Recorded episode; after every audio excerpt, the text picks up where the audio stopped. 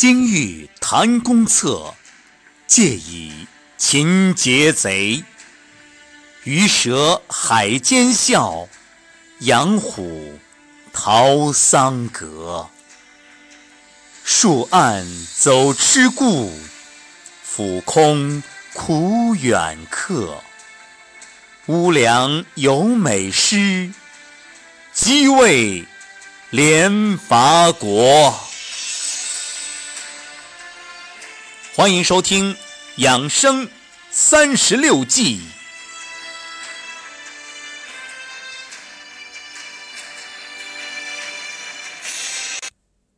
养生三十六计，第二套敌战计，第八计暗度陈仓。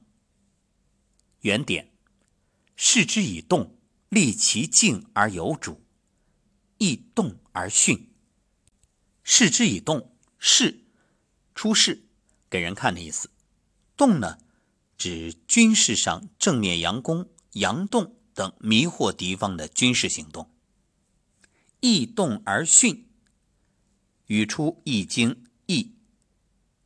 易是卦名，此卦呢为易卦相叠。震下巽上，上卦为巽，巽为风；下卦为震，震为雷。意思是风雷激荡，其势愈增，故卦名为易。与损卦呢对立而统一，正所谓易动而巽，日进无疆。什么意思啊？就是说易卦它下震为雷为动，上巽为风为顺，那么动而合理。是天生地长，好处无穷。这一计啊，就是利用敌方被我方视之以动的迷惑手段蒙蔽，而我方呢趁虚而入，达到军事上的出奇制胜。为什么说要按自然界的风雷激荡来形容呢？就是说这种激荡虽然它是在动，但因为它是合理的，是老天哎顺应自然。这天气就发展到这个时候，所以呢，它会带来很多的好处。又到了故事时间，我们就来讲讲典故啊。楚汉相争，这个不用多说，各位都知道。你看看象棋，楚河汉界，这刘邦与项羽之间啊，那叫一个你争我夺，打得不亦乐乎。这期间有一个著名的宴会——鸿门宴。鸿门宴上出现了项庄舞剑。话说当时这刘邦的势力呢，比项羽小得多。刘邦自己也有数，所以呢，他就要从实际行动上表现出来，向项羽俯首称臣。对呀，人在屋檐下哪能不低头呢？所以这鸿门宴之后啊，马上要用行动来表现。于是主动回到汉中。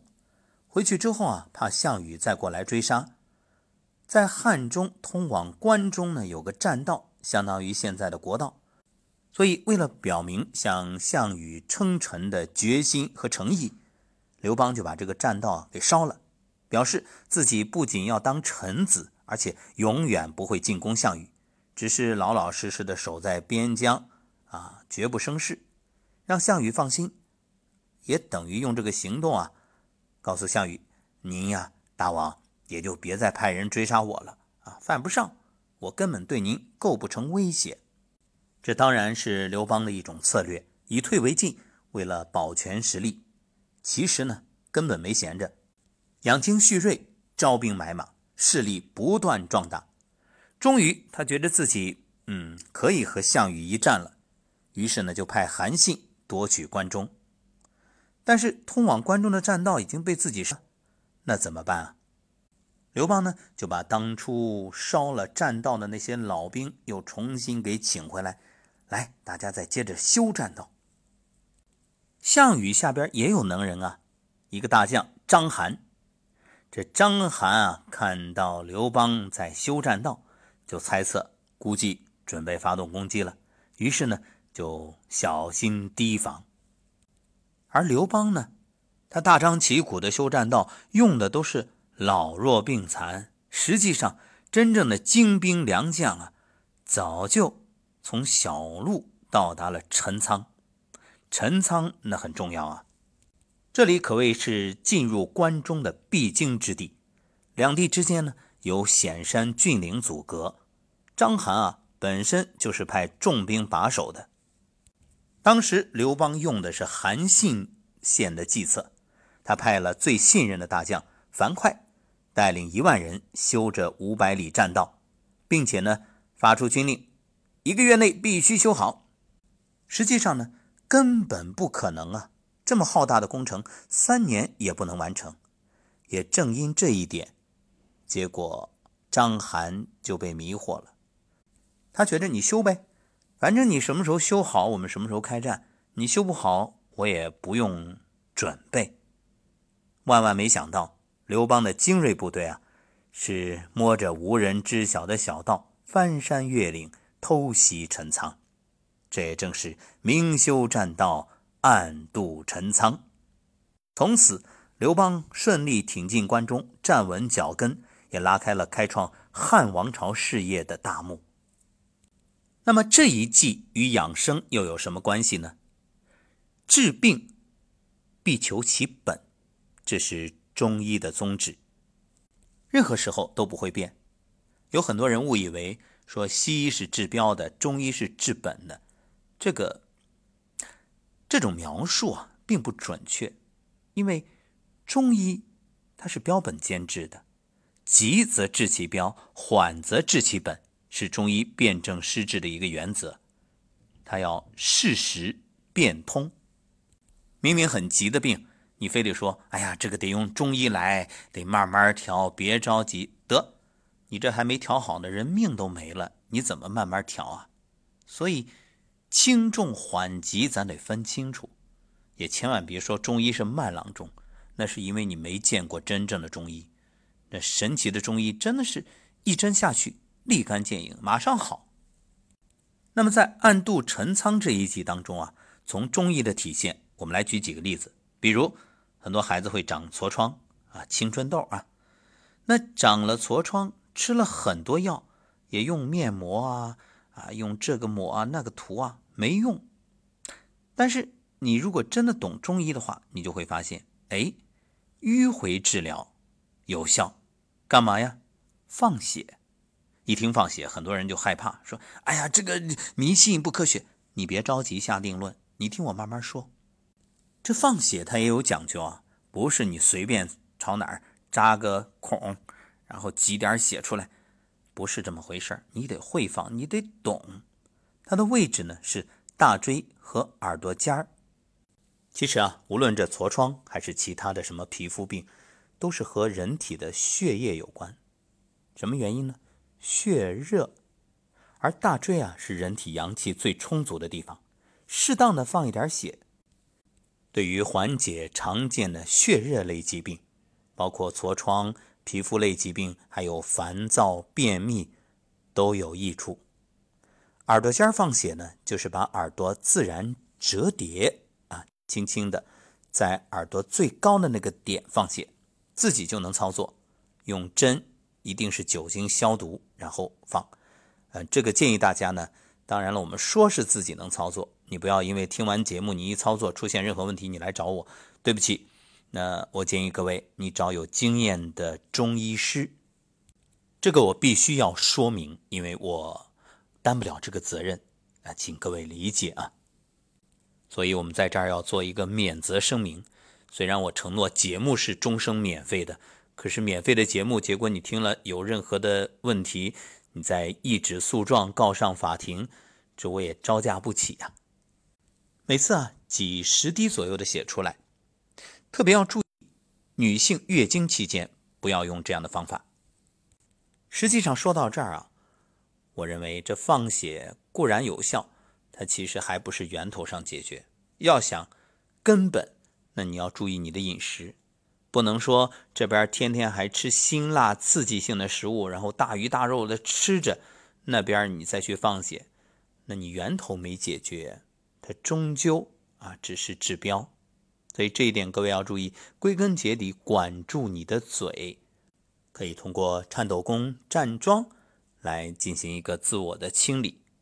有条件的做一做换食或者辟谷都可以。那么在中医上，有一种药，用来治疗蛔虫的，叫乌梅丸，其实啊就是乌梅。很多女孩子爱吃话梅，这乌梅它也是一种中药，利用回得酸则静，得辛则服，得苦则下的原理来治疗蛔虫。什么意思呢？其实这里说的它不是味道，它是药性啊。如果药性酸，就能使蛔虫安静；如果药性辛，就会让蛔虫蛰伏平静；如果药性是苦的，蛔虫就会被排出来。你看这乌梅丸的成分，哎，很有意思：细辛、桂子、人参、附子、蜀椒、干姜、黄连、黄柏、当归等。我们说用药如用兵，其实这用药比用兵简单多了。你用兵呢，还得想着啊去迷惑敌方，用各种计谋啊。这用药那简单，它的简单就在于。当然也有迷惑的成分啊，所以我们才说三十六计和这养生之间的关系。就以这乌梅丸来举例啊，它的成分呢，就是先让蛔虫吃到喜欢的酸性食物，然后再吃辛，最后尝到苦，这样呢，它就被排泄出来了。这其实也正是合了明修栈道啊，故意给他好吃的，让他感兴趣，就是投其所好，慢慢的。先吃到他想吃的，哎，悄悄的把这个苦药放到最后，然后呢，这蛔虫啊，顺其自然就被打下来了。所以就是暗度陈仓啊。有没有发现这中医特别有意思？哎，好玩的多着呢。咱们以后慢慢聊。好，感谢各位收听，我们下一期第九季隔岸观火。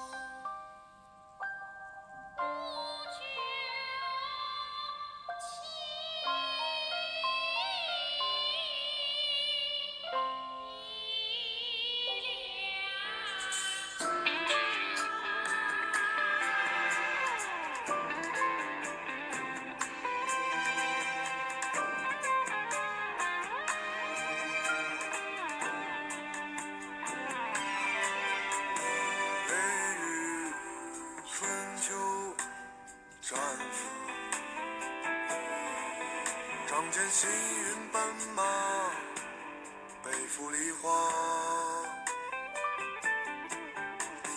单于摘茶念书，